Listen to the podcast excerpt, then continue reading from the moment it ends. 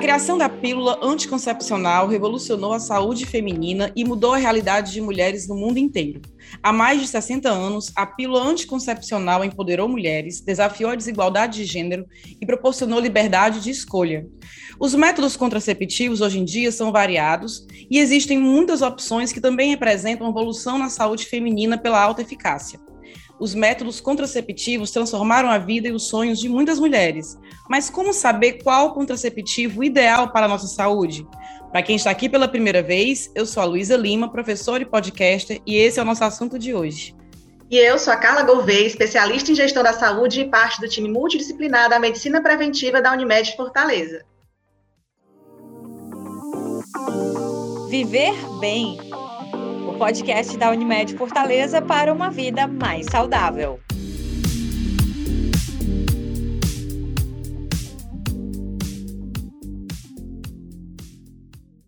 Para entender melhor sobre os métodos contraceptivos femininos, os impactos deles no corpo e na saúde da mulher, eu e a Carla conversamos hoje com a médica cooperada da Unimed Fortaleza e ginecologista, doutora Lilian Sério. Tudo bem, doutora Lilian? Seja bem-vinda. Olá, tudo jóia. Obrigada aí pela, pelo convite para a participação. Olha, eu achei esse assunto de hoje muito importante e vamos começar logo pelo lado poético. Os métodos contraceptivos são mesmo o empoderamento da mulher? Como é que a senhora enxerga isso? Ah, sem sombra de dúvida, eu acho que sim, né? A partir desses métodos contraceptivos, a mulher pode escolher realmente quando ela quer ser mãe, se ela quer ser mãe, né? Quantas vezes ela quer ser mãe. Então, com certeza, hoje em dia, ela tem um controle melhor aí, principalmente dessa parte da maternidade, e também ela pode escolher simplesmente querer usar um método desse para não menstruar, por exemplo, visto que a nossa vida hoje em dia é muito atribulada, a menstruação para algumas mulheres realmente é um transtorno, né? Acaba sendo quase uma doença, vamos dizer assim e simplesmente a gente pode optar por não menstruar usando um desses métodos também. Então, acho que é realmente o empoderamento da mulher, tanto no sentido da maternidade, quanto de não querer a maternidade e de querer se sentir aí livre à vontade de escolher menstruar ou não. Embora a gente tenha ainda algumas perguntas, já fazer essas perguntas, algumas indagações sobre qual método contraceptivo é melhor, eu acho que fica claro que teve uma revolução até na história da, da liberdade sexual, né? A mulher antigamente tinha medo de fazer sexo pelo risco de engravidar, e aí os, os métodos contraceptivos, como a gente já falou, revolucionou nesse aspecto também. Mas, como a senhora falou, inclusive até tem outras vantagens de, do método contra, contraceptivo que a gente às vezes nem sabe que existe, né?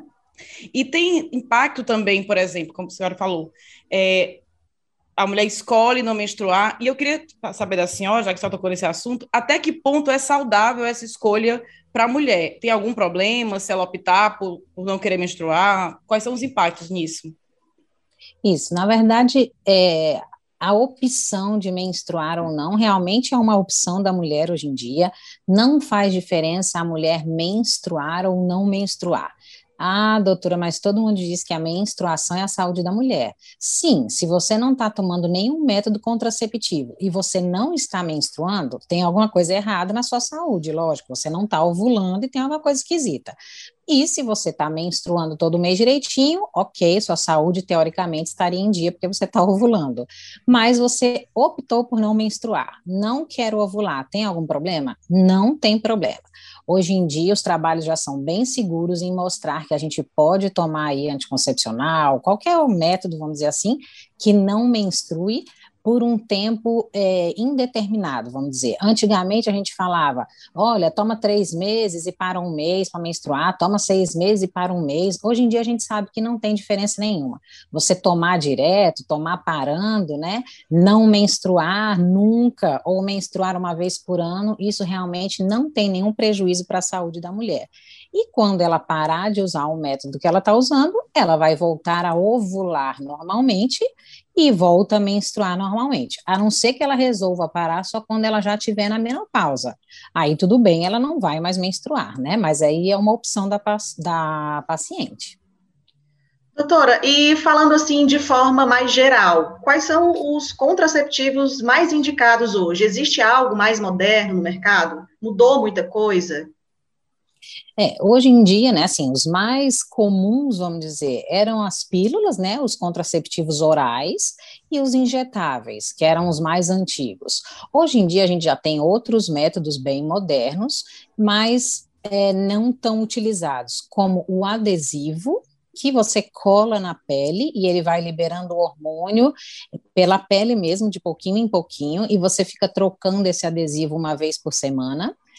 E tem um anel vaginal que você coloca na vagina e ele vai liberando o hormônio de pouquinho em pouquinho também. Você fica três semanas com esse anel, depois tira ele da vagina e aí usa outro, né? Então, esses são bem modernos, são bons métodos, mas não não são tão difundidos, nem são tão comprados, vamos dizer assim, realmente porque eles têm um custo um pouco mais caro. E sem sombra de dúvida, hoje a gente tem o DIL, que é, eu acho que é o campeão, né, de tanto de procura das mulheres pela facilidade e pela comodidade de você usar um dispositivo aí dentro do útero e se sentir segura e tranquila por anos e anos, desde que você se adapte ao método. E também algumas mulheres hoje em dia procuram aquele implante, que na verdade é realmente um implantezinho que a gente coloca aqui embaixo da pele, né? Ele é subcutâneo, ele também libera hormônio aos poucos, ele dura três anos na mulher, só que ele também, ele, por exemplo, não tem pelo convênio, então normalmente acaba sendo mais caro. Então as mulheres acabam optando pelo DIU, porque a grande maioria dos planos de saúde já fornecem o DIU, né? E até o Sim. SUS também já tem o DIU. É, doutora Lilian, a senhora falou de vários métodos contraceptivos, e assim, a pílula realmente é o mais comum, e eu comecei a usar a pílula ainda muito nova, por causa, era, antes mesmo de, da atividade sexual iniciar, né, de iniciar a vida sexual, mas por uma questão para regular é, o ciclo menstrual, para diminuir as cólicas, que eu sofria muito de cólica, mas assim, à medida que a gente vai se informando, a gente vai, dependendo do tipo de informação que a gente consome, a gente vai ter, fazendo outras escolhas, e aí eu comecei a ficar com medo da pílula anticoncepcional e tem, comecei a regular o meu ciclo através de outros métodos, como alimentação e tudo mais. Não é, é lembrando aqui, não é um método contraceptivo, né? Eu estou falando da questão é, de regularizar é, a, o ciclo menstrual, de evitar ter cólica. Existe isso mesmo, assim? Qual a relação do remédio para organizar o remédio, não, né? Pílula, pílula anticoncepcional, para organizar o ciclo menstrual, se realmente diminuir as cólicas. E, falando pelo outro lado, quais são os efeitos colaterais da pílula? Ou dos Isso. métodos contraceptivos em geral? Em geral. Isso. Na verdade, o anticoncepcional ou a injeção, eles têm essa vantagem de conseguir regular a menstruação bem certinho. Se for o comprimido, fica até mais fácil, porque você sabe que quando você parar, dali três, quatro dias a menstruação vai vir.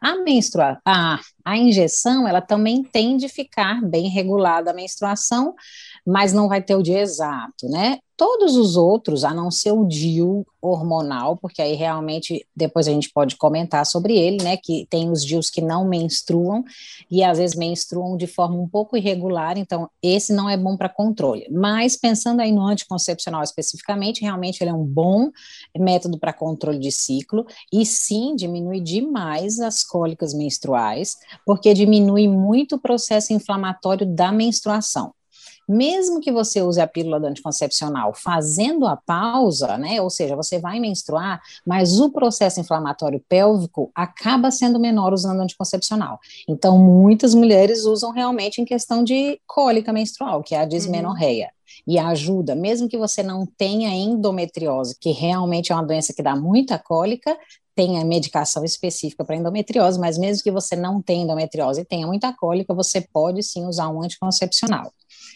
De efeitos assim ruins do anticoncepcional a longo prazo, na verdade, é, a gente tem anticoncepcionais feitos com dois hormônios, que é o estradiol e a progesterona, e tem anticoncepcionais, né, e tem métodos que são só de progesterona. Esses que são os combinados, que a gente chama, ou seja, que tem os dois hormônios, o hormônio do estradiol, ele realmente aumenta o risco de trombose, que é um dos efeitos aí que a mulherada morre de medo, né? Que é a uhum. trombose, uhum. o risco de um infarto, de um AVC. Então, os métodos que você que tem estradiol, a gente utiliza em mulheres que não têm fator de risco para trombose. Ou seja, mulheres que têm pressão alta, que fumam, que são obesas, são diabéticas, a gente evita esses, esses métodos com estradiol. E mulheres acima dos 40 anos, a gente também evita, porque após os 40 anos, o nosso risco de trombose natural já é aumentado. Sim. Então, assim, esse risco de trombose realmente existe, então a gente tem que ter o cuidado e selecionar a paciente aí para cada tipo. Agora, a grande maioria das mulheres que tem trombose tomando anticoncepcional e ainda são jovens e não tinham um fator de risco para ter trombose, acontece que elas acabam descobrindo uma alteração genética, uma doença que aumente o risco de trombose, que são as trombofilias. Então, a maioria das mulheres acaba descobrindo que tem uma trombofilia quando começa a usar anticoncepcional. É, mas é bom deixar aqui também né, explícito que não é porque você vai usar um anticoncepcional que você tem que ficar tomando, é, fazendo um exame para ver se você tem trombofilia, de jeito, não, de jeito nenhum, né? Não é isso que eu quero dizer. Eu quero dizer realmente um dos riscos do anticoncepcional seria isso. Tem os riscos realmente, esses mesmos hormônios, relacionados à circulação. Então, mulheres que têm varizes, dor nas pernas, né? Também tem que ter cuidado com isso, uma circulação mais, mais demorada, vamos dizer, né? Maior tendência de uma estase venosa, são mulheres também que podem sofrer com o uso do anticoncepcional. Mas a longo prazo, você pensar se o anticoncepcional aumenta o risco de algum tipo de câncer, isso não é verdade. Até mesmo câncer de mama, né, já está provado aí que o uso do anticoncepcional não aumenta o risco de câncer de mama, câncer de endométrio, câncer de ovário. Pelo contrário, o anticoncepcional até previne esses tipos de câncer, de endométrio e do ovário. Doutora, é, falando agora um pouco mais da minha experiência, eu passei a minha vida inteira tomando anticoncepcional oral, né? Passei mais de 10 anos tomando anticoncepcional oral. E na hora que eu troquei pelo dia, eu senti que foi a melhor decisão da minha vida. Eu sofria muito com cólicas, né, da minha adolescência inteira, sofri muito, e, e quando eu passei a tomar o anticoncepcional oral, melhorou, né, então foi, foi maravilhoso, mas com o passar do tempo, eu comecei a ter enxaqueca e, e, também lá no finalzinho, depois de mais de 10 anos de uso, eu comecei a, a, apresentar alguns sangramentos. Que aí a médica na época me falou que era podia ser spotting, né, que são aqueles sangramentos de escape. E esse sangramento foi exatamente nesse período é, que eu já comecei a pensar, não, será que já está na hora de mudar para o DIL, né? Vou, vou colocar o DIL. Mas esse sangramento, ele representa algum risco? É, existe alguma chance de, de, concepção de uma gravidez em razão disso? É, a pílula para de fazer efeito, diminui a sua eficácia? Ou eu pergunto isso também porque, no meu caso, é, comigo foi exatamente assim que aconteceu. Eu engravidei nesse período em que eu estava tendo esses sangramentos, né, de, de escape. E a minha médica falou que, naquele momento, a pílula poderia não estar agindo como deveria, isso e podia ter causado alguma falha.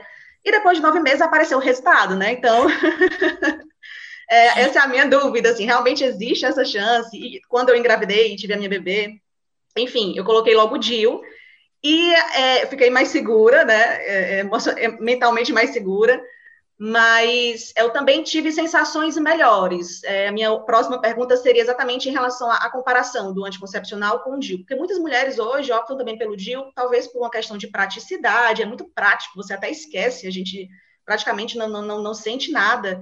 E, mas existe, assim, ele é de fato uma melhor opção em comparação ao anticoncepcional também, ou não existe isso? É, vai de acordo com a individualidade de cada uma?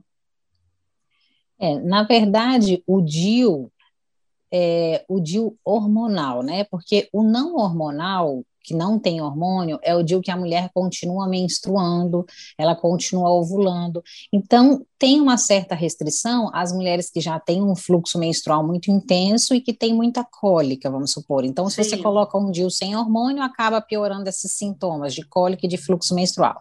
Agora, o DIU hormonal, realmente, ele é muito bom e ele, a princípio, não tem contraindicação de uso, hum. a não ser que a mulher tenha alguma alteração, malformação no útero, um mioma que esteja abaulando a cavidade. Então, assim, a não ser que ela tenha uma deformidade ali na cavidade uterina, ele não tem nenhuma contraindicação, porque o hormônio é aquele da progesterona, que não tem risco de trombose, ele realmente se adequa, hoje em dia eles são pequenos, ele cabe aí no útero de mulheres que nunca tiveram filhos, ou seja, num útero pequeno, num útero maior.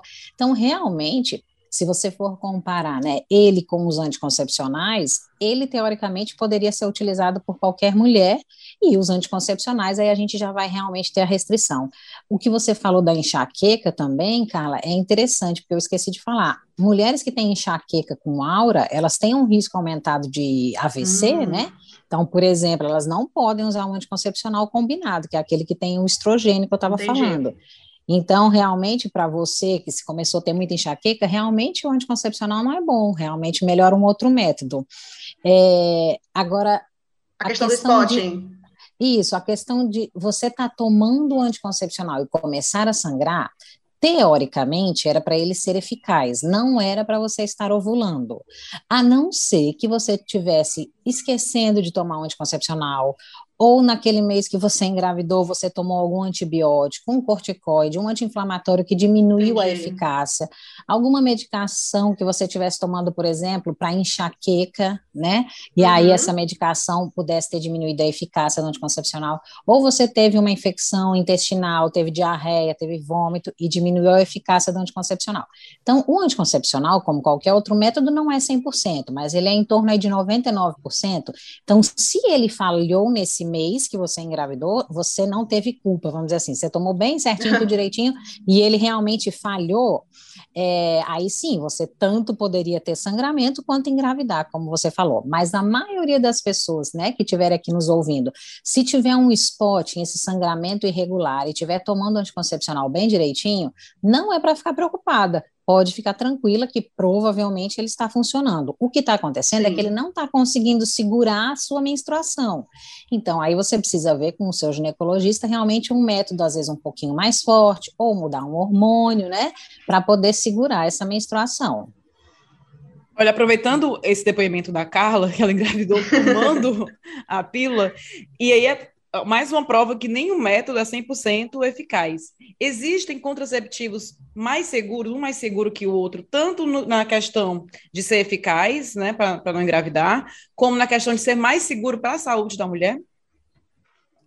É, em questão assim de ser mais seguro para a saúde, aí é difícil, né? Porque, por exemplo, uhum. para a saúde da mulher seria o DIU sem hormônio, que não tem hormônio nenhum. Então, esse seria o mais saudável, mas o menos eficaz de todos os outros, né? Porque o DIU sem hormônio, se ele sai do lugar, você pode engravidar. E mesmo que ele não saia, às vezes ainda tem gravidez nas trompas, né? Então, realmente, ele não é o mais seguro, ele não é mais eficaz, mas seria o mais seguro. Mas fora Perfeito. ele, teria os, os métodos com progesterona, que são aqueles que não aumentam o risco de trombose. Então, esses são bem seguros para a saúde da mulher, e aí inclui os DIUs hormonais, né?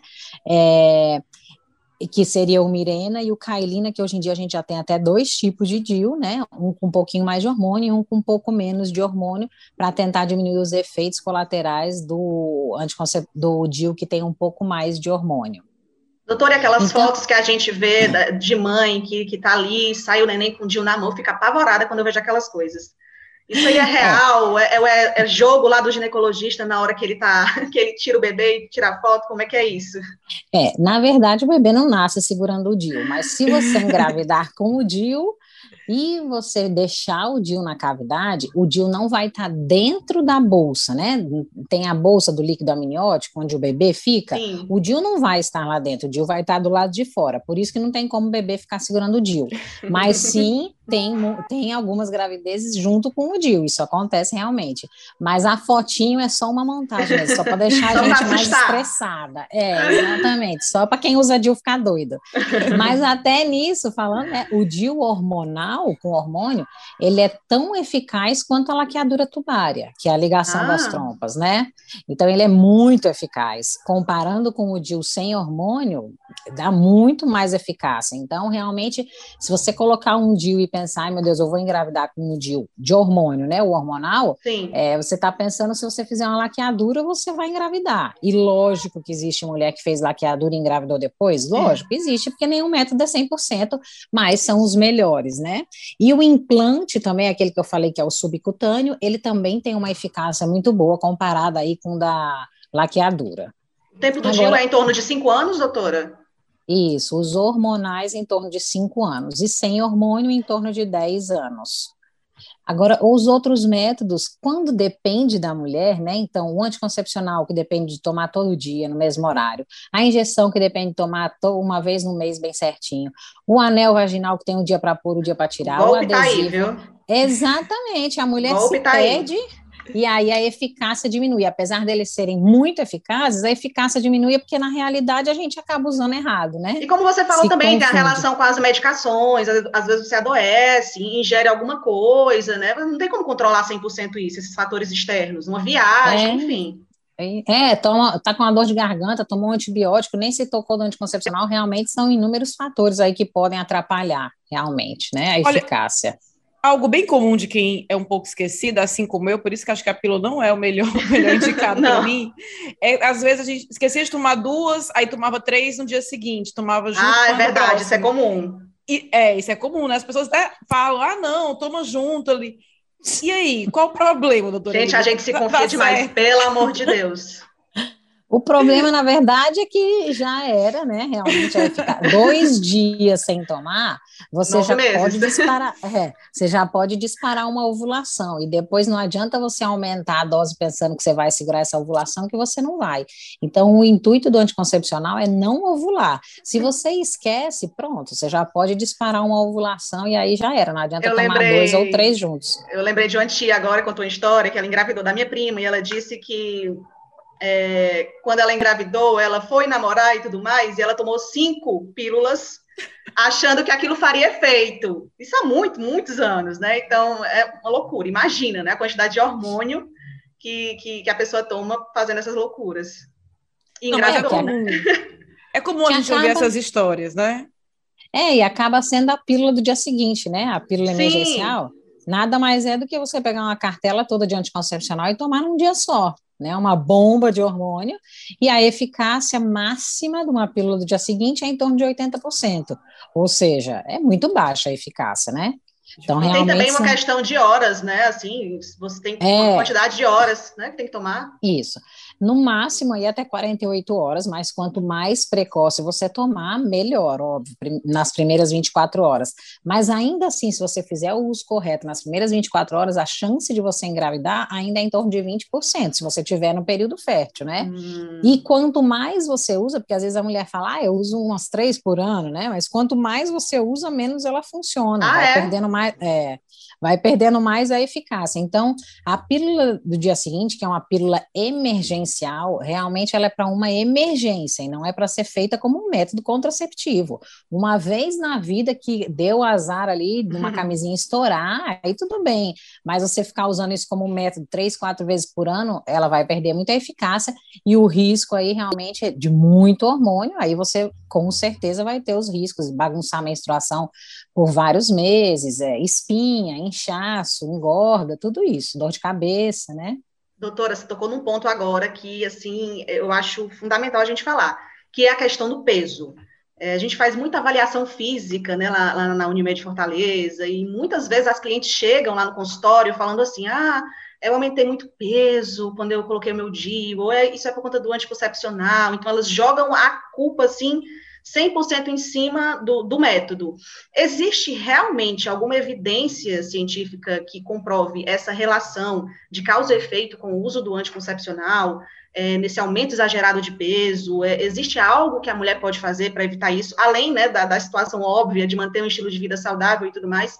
Ou não tem saída? Tomou, engordou e tem que aceitar. Como é que é isso?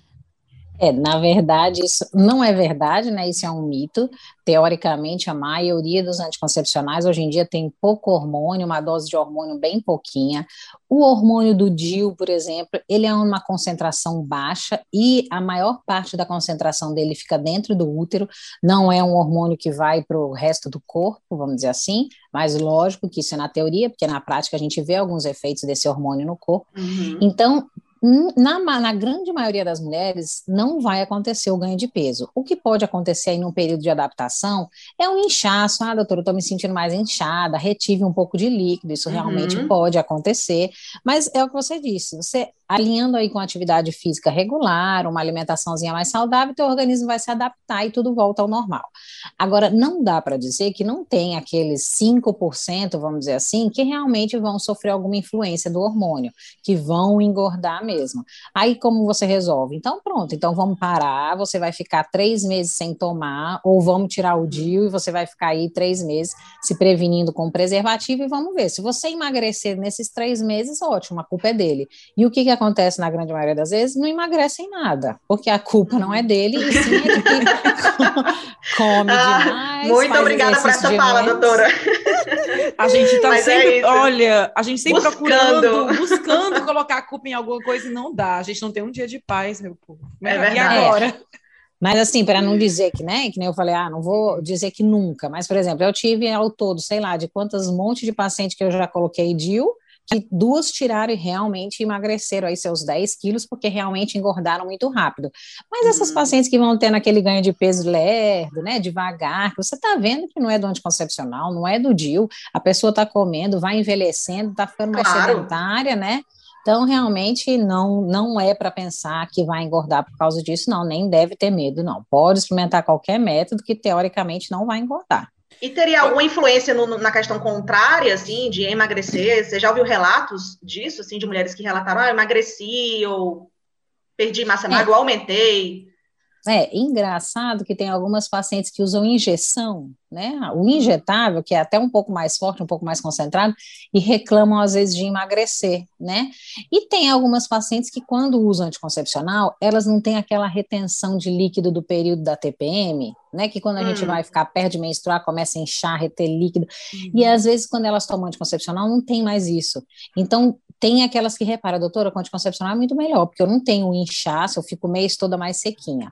Agora, essa, essa coisa do, da massa magra que você tocou, né, Carla, isso aí realmente, Sim. qualquer anticoncepcional, qualquer tipo de hormônio, acaba atrapalhando, sim, o nosso ganho de massa magra, né, que seria hum. aumento aí da hum. musculatura. Isso é verdade. Por quê? Porque eles, na maioria das vezes, inibem o nosso hormônio masculino, que é a testosterona. Sim e a gente já, nós mulheres já temos pouca testosterona, e aí você já inibe o que é pouco, realmente fica difícil.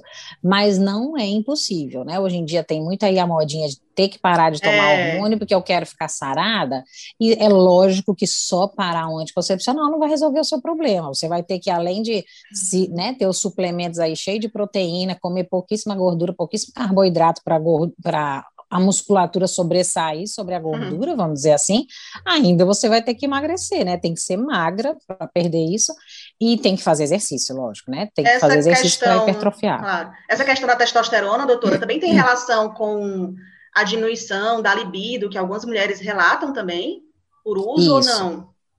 E isso, isso é bem frequente. Então, a, nesse quesito de libido, né, do desejo sexual, tem alguns anticoncepcionais, então, alguns tipos de hormônio que são melhores e alguns que são piores. Então, normalmente os anticoncepcionais que a gente usa para ajudar muito a pele, né, para a pele ficar limpinha, sem espinha, aquela mulher que tem muita espinha. Então, esse tipo de anticoncepcional, ele diminui mais o nosso hormônio masculino, então diminui mais a libido. Agora, em geral, todos podem interferir um pouquinho na libido, principalmente porque a gente não vai ovular. E o período fértil da mulher, a ovulação, é o período em que a libido nossa está maior, porque é o período que a gente tem mais hormônio no corpo.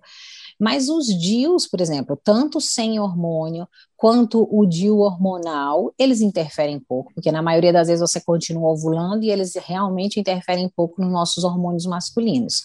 E o anel vaginal, que foi um que eu falei no começo também, que a gente coloca na vagina, ele também tem uma concentração de hormônio baixa e ele às vezes até ajuda a mulher que tem uma secura vaginal importante, ele também lubrifica mais. E se você lubrifica e fica sem dor no ato da relação, isso aí ajuda a aumentar, né, o desejo sexual.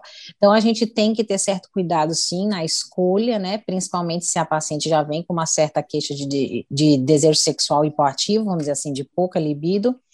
E se por um acaso ela começou um método e ela está reclamando da libido baixa, que piorou, sim, a gente deve mudar de método, porque tem interferência. Isso aí realmente é verdade. Acho que essa relação com o paciente, profissional, é, ela tem que ser realmente muito tranquila para que essa, esse, esse relacionamento aconteça, essa conversa, né? Não sei se talvez antes isso não acontecia muito, mas hoje a gente percebe realmente que, que as ginecologistas estão com um discurso diferenciado, as pessoas estão mais informadas, existe uma maior troca, né? Então, isso é muito bom. É, inclusive, é eu ia comentar que a informação é importante até para isso, porque antes a gente perguntava para as amigas: olha, qual é o anticoncepcional é. que você usa? Qual é o que você indica? E às vezes o que a sua amiga usa não serve para você e você com não certeza. tem a mínima ideia. Então, toda essa informação, esse papo com o profissional é muito importante na hora da escolha do hormônio que você vai colocar no seu corpo. É, exatamente. E, e, assim, muito a gente vê que às vezes as pacientes vão muito na médica, na ginecologista mulher, para falar desse assunto. Mas muitos médicos ginecologistas homens, hoje em dia, também são super capacitados para falar Sim. sobre esse assunto, né? Deveriam, inclusive, abordar a paciente nessa. Mas elas ficam um pouco receosas. Mas realmente, hoje em dia, a gente tem que ter vergonha de falar sobre é. isso, né? Um assunto tão comum. E é que nem desde. A gente está falando desde o começo, né? O empoderamento feminino, né? Então, Sim. se a gente hoje em dia tem essa escolha de não engravidar e ainda ter prazer, né? Porque não aliar tudo junto, com certeza. É, doutora Lilian, a gente falou muito do, do DIL aqui, e, e, essa pauta surgiu recentemente nas redes sociais e nos portais de notícia, porque houve um debate sobre a exigência do consentimento do cônjuge para implantação desse contraceptivo. É importante ressaltar aqui que na Unimed Fortaleza a solicitação do consentimento dos cônjuges não faz parte do protocolo para a inserção do DIL para a realização do procedimento são solicitadas apenas as assinaturas da paciente e do profissional. E eu queria ouvir da senhora, doutora Lilian, se já teve relatos de mulheres que foram colocar com receio ou escond... né, qual é essa Escondida. preocupação, escondido, né? Não, porque né, existe todo esse problema, mas aí é um problema de comunicação deles, assim. Sim. Mas eu queria ouvir a sua fala desse dessa exigência do consentimento do marido, já que a gente estava falando tanto que é o empoderamento da mulher, sem entrar em questões aí dos casais, né, como é que eles conversam entre si, mas eu queria ouvir um pouco da sua fala sobre esse ainda ainda nesses tempos de hoje esse consentimento para esse uso do dia da mulher. É, realmente, é, assim, não tem um sentido, né, você pedir uma autorização para colocar uma coisa no seu, no seu corpo e que você pode tirar. Eu acho assim, eu falei sobre esse assunto também em outras entrevistas, porque uma coisa é você fazer um método definitivo. Ah, eu vou fazer minha laqueadura tubária sem avisar o meu marido. Isso aí realmente é uma injustiça. Outra coisa é você colocar um método que você pode tirar a qualquer momento. Ele dura cinco anos, por exemplo, em média, mas se você colocar hoje, não se adaptar e quiser tirar daqui um mês, você pode. Se daqui seis meses você resolver o que quer engravidar, você pode tirar. Então, não tem um sentido de você precisar de um consentimento de um marido para você colocar uma coisa no seu corpo que é uma coisa transitória e que realmente é uma escolha sua. Ah, eu não, eu vou usar o DIU porque eu não quero menstruar, né? Nem porque eu não quero engravidar. Uhum. Pronto, não menstrua. Eu não quero engravidar agora. Aí é o que você falou, a conversa é do casal, se eles querem ou não engravidar, se ela vai colocar escondido ou não. Mas é muito difícil. A gente vê mulheres casadas, normalmente o casal está sempre em comum acordo. Difícil. Eu, de mulheres casadas, nunca coloquei nenhum DIU escondido. Na maioria das vezes o marido vai junto, né, para colocar o DIU uhum. apoiando.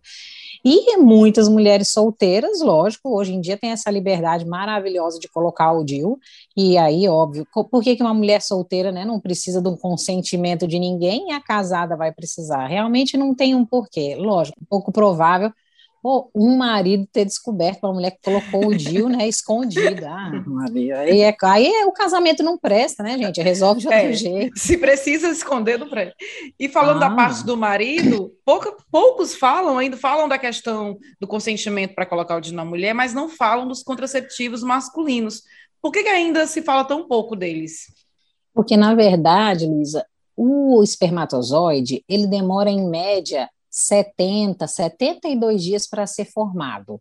Então, um método contraceptivo em homens, que já foi várias e várias vezes estudado, o que ficaria ruim dele é porque se um homem começasse a tomar hoje, vamos supor, existe um, uma pílula aqui, um anticoncepcional para o homem, se ele começar a tomar hoje, ela só vai funcionar daqui três meses. Então, não seria um método muito prático. Uhum. Lógico que para um casal, tudo bem, casado, um método assim seria a longo prazo, né? Pensando a longo prazo, ok. Mas realmente ele não deu certo até hoje por isso. Porque para você tem que inibir a produção contínua de espermatozoide de uma coisa que demora quase três meses para ficar pronta.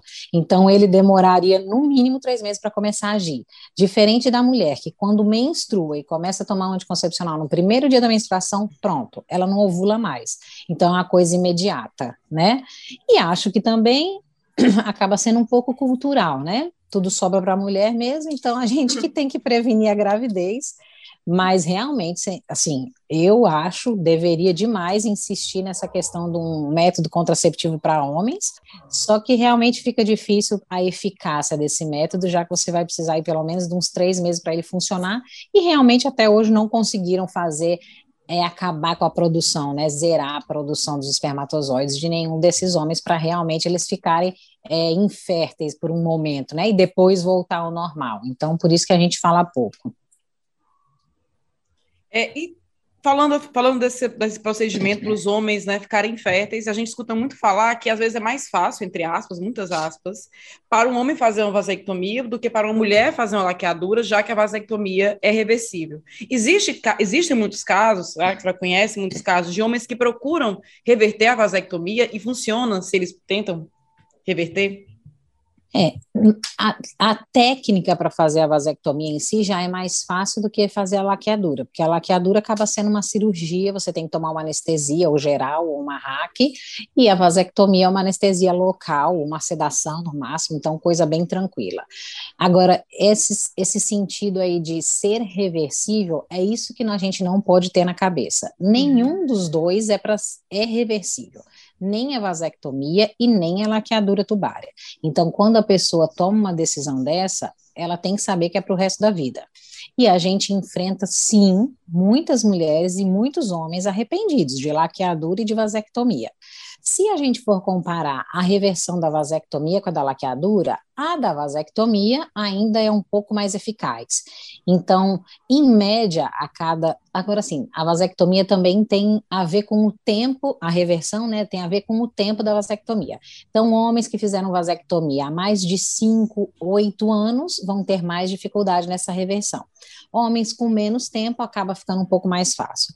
Mas, em média, a cada 10 homens que tentam reverter uma vasectomia, só três ou quatro no máximo vão dar certo, vão conseguir engravidar espontaneamente depois, vão conseguir formar espermatozoides bons depois. Porque é uma coisa é você recanalizar o ductozinho deferente, que é o canalzinho por onde vai passar o espermatozoide. Outra coisa é você fazer esse homem produzir espermatozoide bom de novo, depois de tantos anos que esses espermatozoides ficaram morrendo o tempo todo no testículo. As mulheres, quando pensam em reverter a laqueadura, a gente tem que ter na cabeça que é muito ruim a reversão. A cada 10 mulheres que tentam, só uma vai conseguir reverter. Então, a chance de reversão da laqueadura é em torno de 10%. E ainda assim, as trompas acabam ficando com uma cicatriz e a pessoa ainda aumenta a chance de ter uma gravidez ectópica, de ter uma gravidez na trompa por causa dessa cicatriz. Então, eu acho importantíssimo a gente falar que vasectomia e laqueadura é para a gente pensar que é para sempre, porque está cheio de casal fazendo fertilização in vitro depois de uma vasectomia e de uma laqueadura porque se arrependeram desse método definitivo. Sendo que hoje a gente tem o DIU, a gente tem o implante, tem tantos outros métodos que não são para sempre, né? Então, acho que aí tem que ser uma escolha muito bem acertada. Doutora, e em relação a, a métodos naturais, assim, é, eles funcionam realmente, aquela questão da tabelinha, é, aquele método Billings, não sei se você deve conhecer com certeza, né, que muita gente fala, e isso realmente funciona? Sim, tem a eficácia, lógico que não é comparado aí a um anticoncepcional nem a um DIU, tem uma eficácia um pouco reduzida, por quê? Porque nós, mulheres, não ovulamos todos, todos os meses no mesmo dia. Então, ah, hoje eu ovulei no 12 dia do ciclo, mas no mês que vem eu posso ovular no 18. Então, algumas mulheres fazem a tabelinha desse jeito. Ah, não, de quando eu menstruar, uma semana para frente, uma semana para trás, né? Invento umas contas que nem eu entendo, e aí acaba tendo relação no período que ovulou e pronto, engravidou.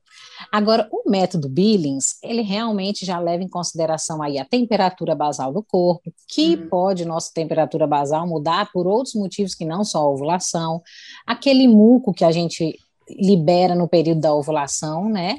Só que nem toda mulher libera muco. Então, assim, é um método bom para quem tem um ciclo menstrual muito regular e para a mulher que conhece o corpo muito bem, que ela realmente ela tem aquele muco vaginal, ela sente às vezes até a dor da ovulação, né, que é a dor do meio, ah, eu tô com dor aqui do lado direito, eu já tô ovulando do lado direito.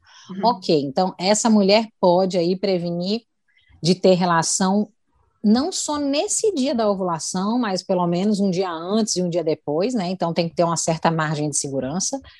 Agora, mulheres que têm o ciclo menstrual irregular, um mês menstrua com 28 dias, no outro com 35, no outro com 40, para essa não serve nem tabela, nem método Billings, tem que ter muito cuidado, né?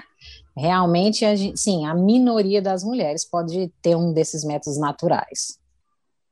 Muito bem. Ah, doutora Lili, eu achei o nosso papo muito, muito edificante e, assim, muito esclarecedor. Até algumas coisas que eu tinha umas dúvidas ou que não sabia, não entendia.